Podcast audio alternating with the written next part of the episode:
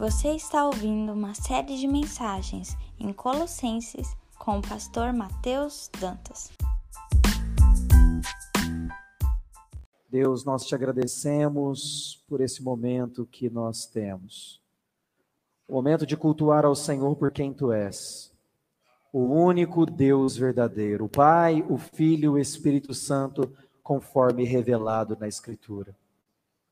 Que o Senhor, ó Deus, possa nos visitar nesta noite. Não pelo nosso mérito, Deus, porque sabemos que não merecemos, mas por causa de Jesus, o teu Filho, o nosso Senhor e Salvador, o amado das nossas almas. Que o Senhor, ó Pai, olhe para nós e lembre-se do sacrifício, da sua morte e também da sua ressurreição. E que nesta noite, Deus, possamos juntos, como povo, como igreja, cultuar ao Senhor também não pelos nossos méritos, mas pelos méritos de Cristo. Fala conosco, Senhor, por meio da tua palavra. Em nome de Jesus, nós invocamos o teu santo nome. Edifica-nos. Que sejamos enraizados em Cristo que possamos andar nele, que possamos, ó Deus, ser edificados. Conforme o apóstolo Paulo vai dizer aos Colossenses: ajuda-nos, Deus, em nome de Jesus. Amém e amém. Glória a Deus, podem sentar. Coisa maravilhosa, né? Nós estarmos aqui juntos para cultuarmos a Deus. Depois de tanto tempo, nós temos esse privilégio, né, de, de nos reunir. Alguns irmãos não estão aqui, está parecendo o culto dos homens, né? Eu acho que 90% é homem aqui dentro hoje, né? Parecendo, parecendo a reunião de homens, mas tem algumas mulheres também. Glória a Deus pela vida das irmãs. Que Deus possa falar conosco. Hoje é ceia do Senhor. Muitos não puderam estar aqui, né? Alguns estão em casa acompanhando de maneira online. E voltar é, é, um tanto estranho, não é? Eu não sei se você teve a mesma sensação que eu. Quando eu cheguei aqui, a igreja estava vazia, eu fui entrando, até comentei com a minha esposa. Nossa, parece que a gente está fazendo alguma coisa errada, né? Depois de tanto tempo voltar, né? E algumas coisas ainda estão fora do lugar, a gente vai se adaptando novamente aí, pegando o ritmo das coisas. Muito bem, irmãos, hoje é ceia do Senhor, e a ceia do Senhor é o momento que nós nos assentamos à mesa no sentido figurado, lógico que você não vai se sentar aqui à mesa, mas para comer e beber desses elementos que representam o corpo e o sangue de Jesus. E nós então trazemos a memória, como diz o profeta, aquilo que nos dá esperança, que é a morte e a ressurreição do nosso Senhor Jesus Cristo. Mas antes de nós ceiarmos, nós precisamos ouvir a palavra de Deus e termos também a oportunidade de confessar os nossos pecados.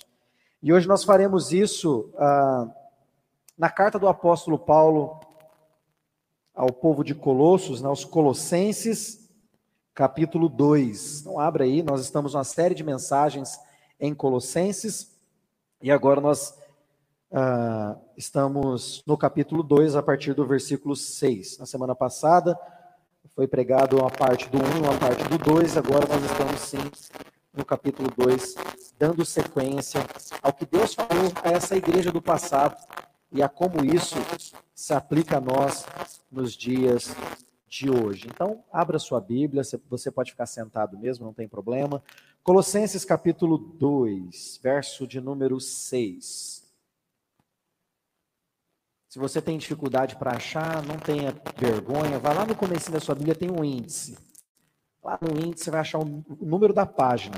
Você acha o número da página e você chega lá. Colossenses. Na minha Bíblia aqui, se você está usando a versão oficial da nossa igreja, é Almeida 21, é a página 1017.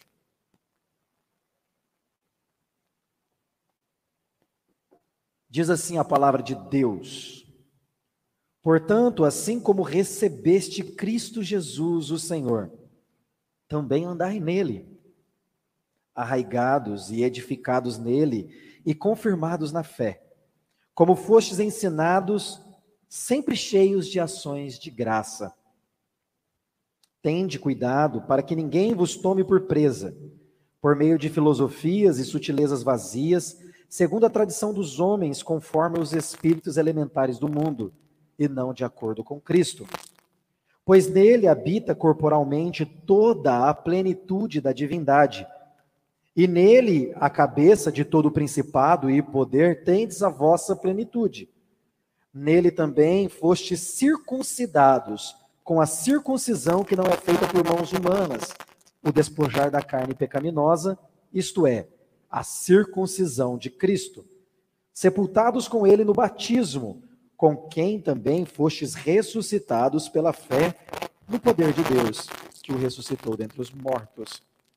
E a vós, quando ainda estáveis mortos nos vossos pecados e na incircuncisão da vossa carne, Deus vos deu vida juntamente com ele, perdoando todos os nossos pecados e apagando a escrita de dívida que nos era contrária e constava contra nós em seus mandamentos, removeu-a de nosso meio, cravando-a na cruz. E tendo despojado os principados e poderes, os expôs em público, e na mesma cruz triunfou sobre todos eles. Vamos orar mais uma vez? Pai de amor, Deus de graça, fala conosco por meio da tua palavra. Se viéssemos aqui, Senhor, e não fôssemos alimentados pela tua palavra, não seria um culto, Deus. Porque culto, de maneira simples, é falar com Deus e ouvir a Deus. E nesta hora, Senhor, nós queremos te ouvir. Fala conosco, em nome de Jesus. Amém e amém. Glória a Deus, irmãos, nós estamos então expondo essa carta maravilhosa que é a carta do apóstolo Paulo aos Colossenses. Nós já vimos algumas coisas muito ah, importantes para nós quando nós lemos essa carta até o capítulo 1. Então, nós observamos o que Jesus fez por nós, nós observamos o que nós temos que fazer, nós observamos como que o apóstolo Paulo via a ação de Deus na vida dessa igreja, nós observamos também que havia é, é, alguns falsos mestres entrando e se envolvendo nessa igreja, tentando ensinar algumas, como ele vai dizer aqui, filosofias vãs. Guilherme, eu acho que está alto aqui o retorno. Eu não sei para vocês, mas aqui está muito alto. Isso ajudou bastante. Então, o apóstolo Paulo vai dizer que havia vãs filosofias. E isso estava entrando na igreja de alguma forma e fazendo com que aquela igreja, por assim dizer, começasse a ser perturbada e se desviar do fundamento que era Cristo, ou que é Cristo. Nós vimos aqui uma expressão maravilhosa do Evangelho, que é o próprio Jesus. Ele é a expressão do Pai, a plenitude do Pai, mas não só isso, ele é a expressão também da palavra, do Evangelho, da boa notícia. Mas o apóstolo Paulo então vem trazendo essa riqueza até nós, mas agora no capítulo 2, no verso 6, começa a mudar o seu tom. Até aqui o apóstolo Paulo está como assim, um pastor, aquele que passa o bálsamo, aquele que mostra o que está de errado, mas ao mesmo tempo está curando as feridas. A partir de agora, o apóstolo Paulo vai mudar o tom. E o tom que o apóstolo Paulo vai empregar a sua carta não é um tom ruim, não é um tom negativo, é um tom de profeta, é o tom de um apóstolo que tem autoridade inspirada de Deus para dizer para aquela igreja não um conselho, para dar para aquela igreja não simplesmente uma diretriz, um princípio, mas para dar uma ordem até o verso de número 5 do capítulo 2. Começando do capítulo 1, verso 1, o apóstolo Paulo em nenhum momento emprega o imperativo, mas agora, pela primeira vez, ele vai trazer o imperativo. Se você fechou a sua Bíblia, mantenha ela aberta, como de costume, para você acompanhar comigo o que o apóstolo Paulo está dizendo aqui, essa mudança de tom. Olhe para o verso 6. Portanto, assim como recebeste Cristo Jesus, o Senhor, também andai nele. Aqui é uma ordem do apóstolo Paulo. O apóstolo Paulo não está dizendo para essa igreja assim: olha, ah, se possível, andem em Cristo. Olha, eu tenho aqui um princípio elementar, para usar uma das palavras que ele usa aqui, eu tenho aqui um princípio elementar, uma diretriz importante. Andem em Cristo e vocês serão bem-sucedidos. Andem em Cristo e vocês terão uma vida alegre. Não é isso que ele está dizendo.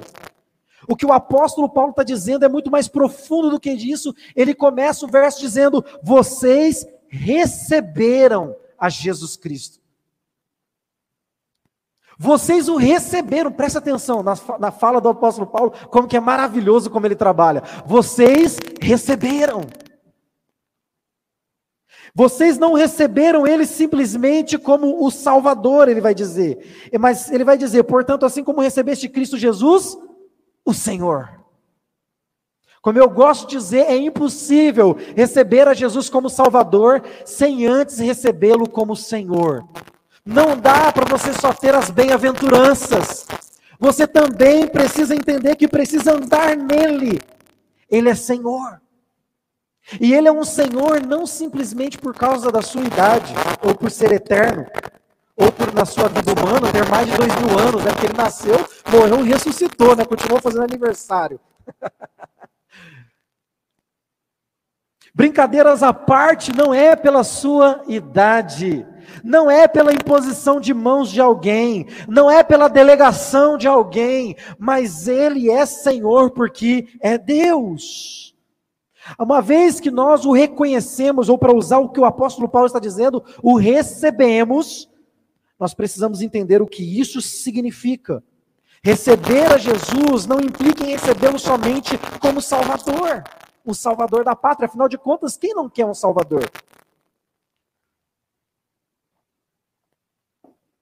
Eu quero Salvador. Recebemos aí uma notícia maravilhosa, né, para ilustrar o que eu estou querendo dizer. O Instituto Butantan, em parceria, se eu não me engano, com uma empresa chinesa, conseguiu desenvolver a vacina. No segundo semestre de 2021, nós vamos estar sendo vacinados. Primeiro semestre, desculpe. A partir de janeiro devemos estar sendo vacinados. Graças a Deus, testou já em mais de 9 mil pessoas e elas foram imunizadas. Agora é observar e produzir em grande escala. Quem não estava esperando essa notícia? Quem não quer uma notícia salvadora? Quem não quer uma, uma notícia animadora? Eu quero, eu fico feliz com isso. Ok. Mas por que para nós parece que receber a Jesus como Senhor não é tão animador? O apóstolo Paulo vai trabalhar isso um pouco mais à frente, nós vamos ver daqui a pouco.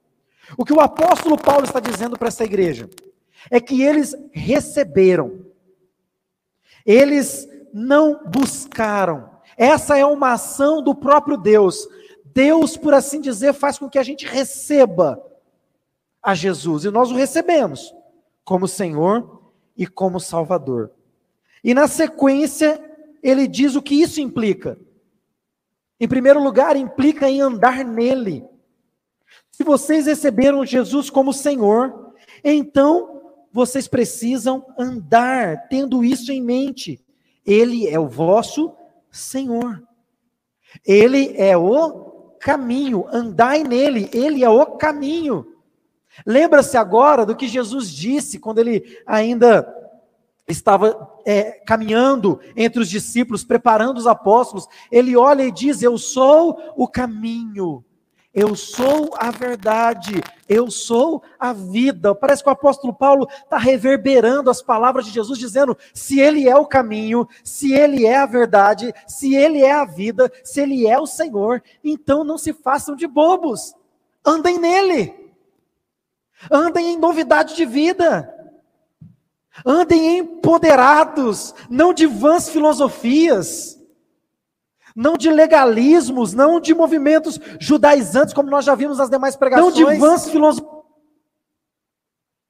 Mas andai em Cristo, andai em Jesus, andai, olhe para mim, look at me, como dizia o meu pastor que morreu, saudoso pastor Marcos, ele falava isso, look at me, olhe para mim, olhe para mim, preste atenção no que eu estou dizendo, o que o apóstolo Paulo está dizendo para essa igreja não é um conselho, é um imperativo. Se vocês receberam a Jesus como Senhor, então vocês precisam ter isso em mente quando vocês estiverem vivendo.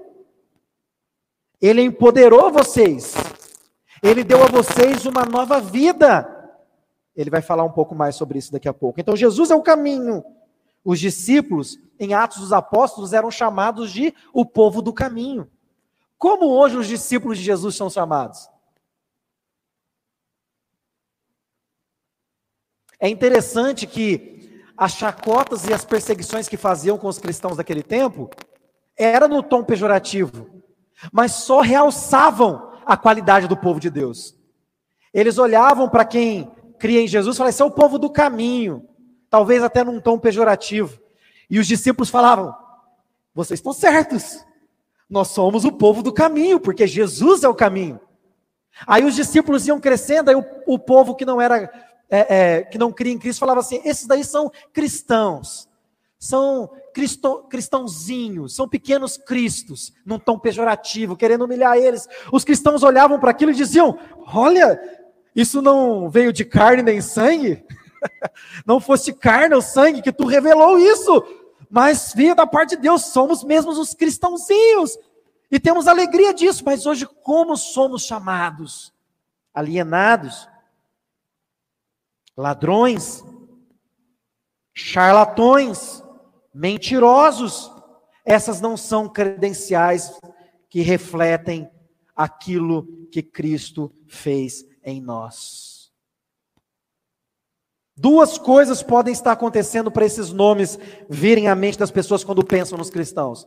Primeiro, pode ser que eles estejam olhando para pessoas que se dizem cristãs, mas não são, que é o que acontece na maioria das vezes. Igrejas que se dizem igrejas, mas não o são.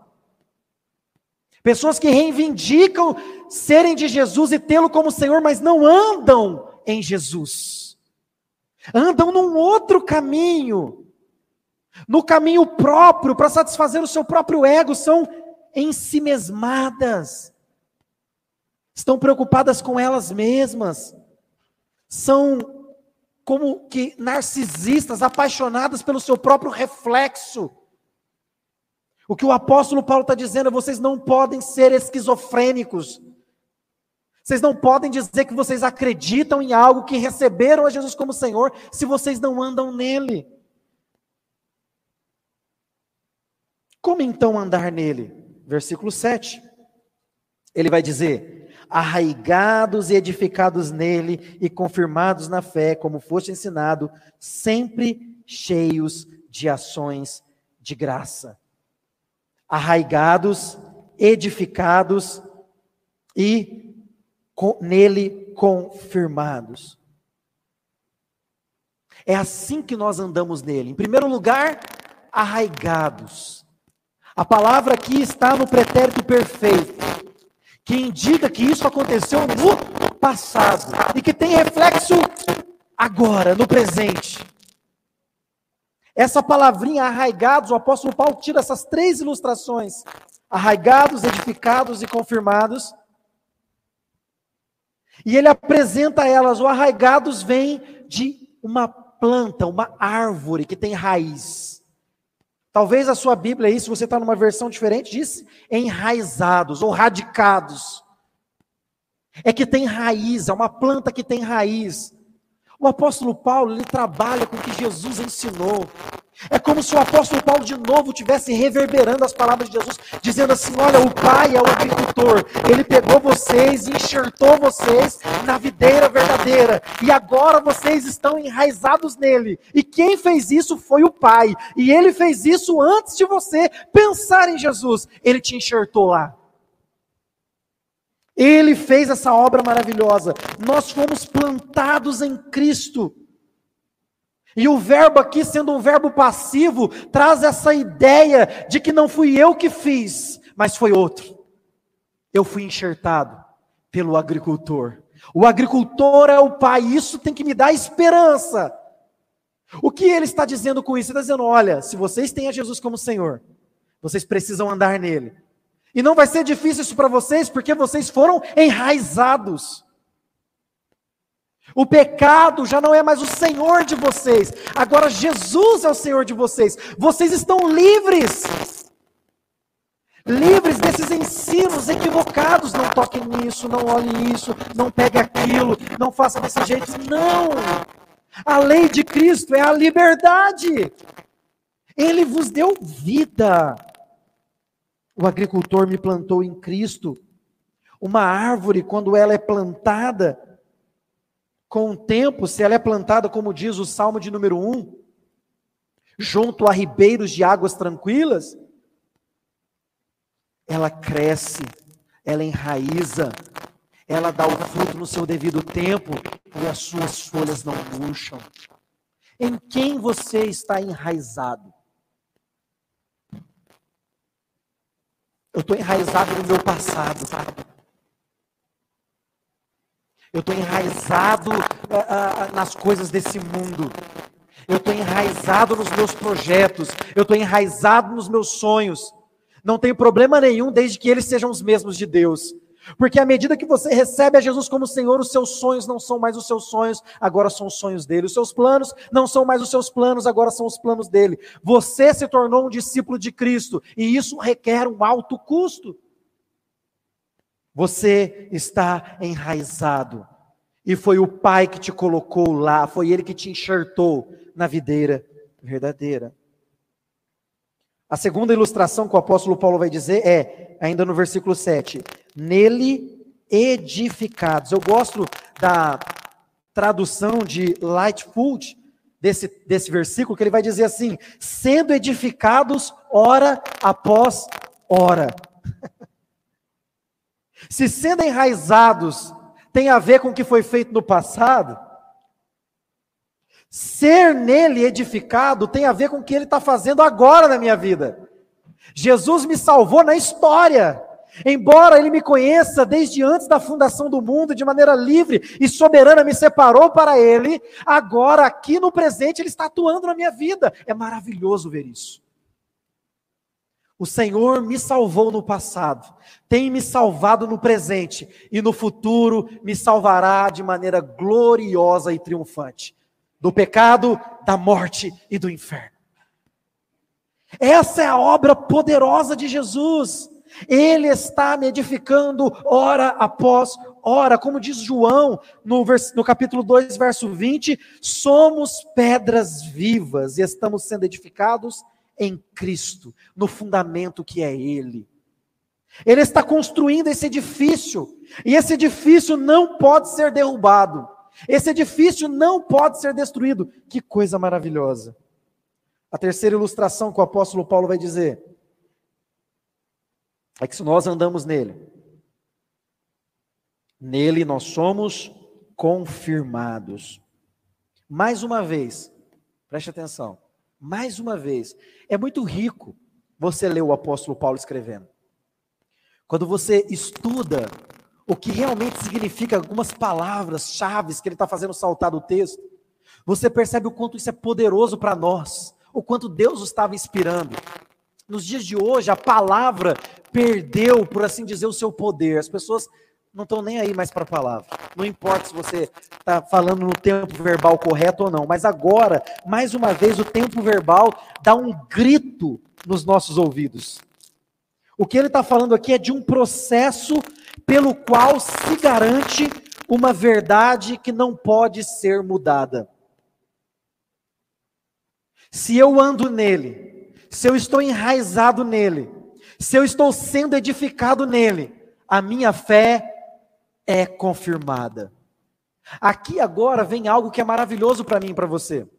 Certa vez, Davi estava vivendo um momento difícil na sua vida e ele ora a Deus e a oração dele é a seguinte: devolva-me a alegria da salvação. Você lembra disso? Ele não pede para Deus devolver a ele a salvação em si, porque ele sabia que ele fazia parte da propriedade exclusiva de Deus, ele fazia parte do povo de Deus. Deus o havia não só ungido ele como rei, mas havia salvado a sua alma da perdição eterna. E o que ele pede é que Deus devolva a alegria, o prazer de estar na presença de Deus. O que o apóstolo Paulo está nos ensinando aqui, que nele nós somos confirmados, é mais ou menos isso. Preste atenção no que ele vai dizer no verso 7. Como fostes ensinados, ou melhor, voltando um pouco, arraigados e edificados nele e confirmados na fé como fostes ensinado, sempre cheios de ações de graça. Então, olha, vocês foram ensinados a ser, ter sempre ação de graça na boca de vocês, um cântico novo nos lábios de vocês. Mas vocês só vão conseguir fazer isso com alegria mesmo, com ações de graça, se vocês sentirem que a fé de vocês está sendo confirmada. É como se o apóstolo Paulo estivesse trabalhando aqui fosse a certeza da salvação. Se tem uma coisa que dá alegria para o crente, é quando ele tem certeza de que ele é salvo. Eu lembro que quando eu pastoreava jovens, era líder de jovens, tinha lá uns 800, 900 jovens que, que, que eu liderava, era muito jovem. E alguns tinham crise porque não conseguiam manter santidade, e o medo deles era de perder a salvação. E quando eu mostrava para eles que nós fomos enxertados em Cristo, que nós fomos enraizados em Cristo, nós fomos plantados nele, nós fomos sendo edificados por Jesus, e que o pecado, por assim dizer, tira as ações de graça dos nossos lábios, mas não tira a nossa salvação. Quando nós vamos vencendo o pecado, crescendo como uma árvore frondosa, sendo edificados por Cristo, a nossa fé, por assim dizer, confirmada, e isso enche os nossos lábios de alegria. O que Paulo está mostrando para nós é a tensão da soberania de Deus com a responsabilidade humana. Se de um lado Deus operou tão grande salvação, de outro lado eu não posso negligenciar essa tão grande salvação. Se eu quero ser uma pessoa plena, feliz, alegre em Cristo, eu preciso estar enraizado, andando nele, para que eu sinta que a minha fé está sendo confirmada. Isso vai fazer eu levantar as minhas mãos de consciência limpa. Então ele fala desse processo imutável, o andar em Cristo, a firmeza das raízes, o processo da edificação, apontam para a confirmação da fé. A boa notícia para mim e para você é o que o apóstolo Paulo escreve aos Filipenses: aquele que começou a boa obra em nós, há de completá-la até o dia de Cristo Jesus. Essa é a esperança do coração de Paulo quando está escrevendo essa carta. Vocês estão sendo perturbados por falsos profetas. Vocês estão querendo andar por outros caminhos. Parece que vocês esqueceram que foram enraizados em Cristo. Parece que vocês esqueceram que, tem, que estão sendo edificados pelo Pai. Mas aquele que começou essa obra, ele vai completá-la. Você não está sozinho. Aquele que começou a boa obra há de terminá-la. Isso é maravilhoso, mas Sempre tem um mas. Versículo 8. Mas, mesmo havendo motivos para ação de graça, para glorificar a Deus, Paulo sabia que havia perigos. Paulo sabia que aqueles irmãos estavam correndo sério perigo por causa daqueles lobos que estavam andando em volta da igreja. Daí surge o segundo imperativo numa carta tão pequena.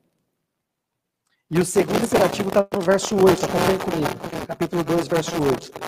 Tende cuidado. Mais uma vez, o apóstolo Paulo não está dando um conselho, dizendo assim: olha, se possível, tomem cuidado. Olha, um princípio aqui para vocês, fiquem espertos. Não, ele está dando uma ordem. Ele está dizendo: tenham cuidado. Olha o verso 8: tendo cuidado para que ninguém vos tome por preso. Eu lembro aqui daquele versículo que diz que o inimigo ele anda ao nosso derredor tentando nos tragar como um leão. É como se nós fôssemos uma presa. Nós estamos sendo cercados, pressionados de todos os lados. De alguma maneira tentam nos desanimar, nos afogar, nos matar. Mas se nós estamos enraizados em Cristo, plantados nele, se estamos sendo edificados na palavra de Deus, se estamos tendo a nossa fé confirmada, ele vai ficar só ao derredor, porque maior é aquele que está em nós do que aquele que está no mundo. Porque eu estou nas mãos de Jesus e de lá ninguém pode me tirar. E continua, Tende cuidado para que ninguém vos tome por presa por meio de filosofias e sutilezas vazias. Filosofia aqui não é a ciência do saber. É importante se você estudar filosofia, por exemplo. O problema aqui não é qualquer tipo de filosofia. Depois ele vai dizer, segundo a tradição dos homens. Tradição não é uma coisa ruim. Ele não está falando de qualquer tradição. Conforme os espíritos elementares do mundo e não com, de acordo com Cristo. O problema aqui não era a filosofia em si, não era a tradição em si. O problema era o fundamento. O fundamento não era Jesus. O fundamento não era Jesus. O fundamento não era Cristo. Onde você está construindo a sua casa? Qual é o fundamento em que você está lançando os seus alicerces? Se você está construindo a sua casa na areia da praia, você será comparado com tolo. Vem, parece a história dos, dos três porquinhos, né? deve ter sido inspirado nesse texto. Vem a chuva forte, vem o vento, a casa vai cair, vai ceder. Mas se você está lançando os fundamentos em Cristo, no Evangelho, na palavra, então a sua construção será sólida. E pode vir a chuva, pode vir o leão, pode vir o lobo mau, e você vai resistir. Por que você vai resistir? Por quê? Verso 9. E nós estamos caminhando para o final. Porque nele versículo 9: Pois nele habita corporalmente toda a plenitude da divindade. Nós não estamos depositando a fé em um homem. Nós não estamos depositando a nossa fé em um profeta. Nós não estamos depositando a nossa fé num líder religioso. Nós não estamos depositando a nossa fé num líder político. Nós não estamos depositando a nossa fé num partido de direita ou num partido de esquerda. A nossa fé está fundamentada em Jesus Cristo. Nós olhamos para o prêmio da soberana vocação que está em Cristo Jesus. Os nossos olhos estão fitos nem mais numa cruz vazia, mas naquele que desceu da cruz, naquele que venceu a morte, naquele que venceu o pecado, naquele que venceu o inferno. Os nossos olhos estão em Cristo. Estamos sim fundamentados, estamos sim enraizados, estamos sim sendo edificados, mas existe perigo, irmãos. O perigo é de construirmos a nossa casa em vãs filosofias e tradições humanas. O perigo é nós nos tornarmos sepulcro caiado, pedra de mármore, letras de ouro em cima, mas por dentro estado de putrefação, corpo em decomposição. O Senhor está muito mais preocupado com o que está acontecendo dentro de nós e reverbera do lado de fora, do que com o que está acontecendo de fora e dentro está tudo podre. Não! Nele habita corporalmente toda a plenitude. Jesus é a face de Deus, Ele é a revelação plena, visível. Ele é Deus. Como nós já vimos em Colossenses capítulo 1, Ele é pré-existente, autossuficiente, eterno. Esse é o nosso Jesus. Versículo 10: E nele, a cabeça de todo o principado e poder, tendes a vossa plenitude. Aqui é uma verdade maravilhosa. Primeiro, como disse Lutero, o diabo é o cachorro na coleira de Deus, né? É isso que está dizendo aqui. Ele é a cabeça, o cabeça dos principados, dos poderes. O que o apóstolo Paulo está combatendo é o culto aos anjos que eles estavam fazendo, porque estavam comparando Jesus com um anjo. Ele está dizendo assim: vocês não entenderam. Jesus tem poder criativo, ele é criador dos céus e da terra. Porque dele por ele são todas as coisas. Tudo foi criado para ele, para a glória dele, para louvor dele. Ele sustenta tudo sobre os seus ombros. Os principados, os poderes, sejam eles verdadeiros ou falsos, vocês não estão entendendo. Estão tudo debaixo do comando dele. Ele é que manda. Não há ninguém que se coloque diante dele para enfrentá-lo. Ele não tem rival. o diabo não é rival de Jesus, irmão. E Jesus está com a gente. Vocês estão entendendo o que isso significa? O diabo não é rival de Jesus, não. Aquela cena que a gente aprende né, na infância, de Jesus lá morrendo, o diabo com chicote batendo em Jesus. Jesus não te comprou, não foi do diabo, não. Jesus te livrou, foi da ira de Deus. Jesus não tem rival. Jesus não tem ninguém que se equipare a Ele. Ele é Deus. Não há ninguém como Ele. Ele é maravilhoso. Versículo 10: Ele é a cabeça de todo o principado e poder, e nele vocês têm a plenitude. Você quer se sentir pleno? Você quer se sentir completo? Você precisa se fundamentar no Evangelho de Cristo Jesus. Versículo de número 11. Nele também foste circuncidados com a circuncisão. Não é feita por mãos humanas o despojar da carne pecaminosa, isto é, a circuncisão de Cristo. Sepultados com ele no batismo, com quem também fostes ressuscitados pela fé no poder de Deus que o ressuscitou dentre os mortos. E vós, quando ainda estáveis mortos nos vossos pecados e na incircuncisão da vossa carne, Deus vos deu vida juntamente com ele, perdoando todos os vossos pecados e apagando a escrita da dívida que nos era contrária e constava contra nós em seu mandamento, removeu-a do nosso meio, cravando-a na cruz. E tendo despojado os principados e poderes, os expôs em público, e na mesma cruz triunfou sobre eles. Desses versos, agora eu quero tirar para nós cinco aplicações importantes. A primeira, Cristo incorpora toda a realidade divina. A segunda, ele é superior a todo o poder real ou inventado. A terceira, a perfeição se alcança unicamente em união vital com Ele. O que isso significa? Que você está aqui hoje e vai participar da ceia daqui a pouco, não porque você é perfeito em si mesmo, a perfeição não é intrínseca, não faz parte de você, não está dentro de você nesse sentido, mas por causa da perfeição de Jesus. Foi Ele, por causa do seu sacrifício, que fez com que o juiz, o justo juiz, rasgasse a sua dívida, o escrito que você mesmo assinou, de próprio punho, dizendo: Eu sou culpado, confessando os seus pecados, o juiz rasgou, porque Cristo venceu na cruz do Calvário. A quarta aplicação, por intermédio da fé e do enxerto em Cristo, simbolizada no batismo, todos os benefícios da morte e ressurreição dele são compartilhados conosco. O batismo ele é um símbolo, mas ele é muito mais do que um símbolo.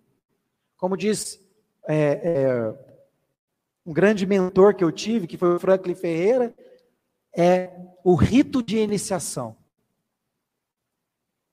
É quando você se identifica com Jesus. Quando você é batizado, aquilo simboliza a sua morte, você está sendo sepultado com Cristo. Mas ao mesmo tempo, enquanto aquelas águas escorrem da sua cabeça e do seu rosto, você está ressurgindo para a vida eterna. Todos os benefícios alcançados por Cristo Jesus não são aplicados sobre você quando você é batizado. Não é isso. São aplicados sobre você quando você deposita fé nele como Senhor e Salvador da sua vida. Mas no batismo é como se essa graça se tornasse visível e você pudesse vê-la. A quinta e última aplicação, o louvor pode vir aqui. Por meio da vitória de Jesus na morte e ressurreição, em primeiro lugar, nós temos paz com Deus. Em segundo lugar, nós somos livres da culpa do pecado. Em terceiro e último lugar, nós teremos vida eterna. E para finalizar, vamos ler de novo o verso 6.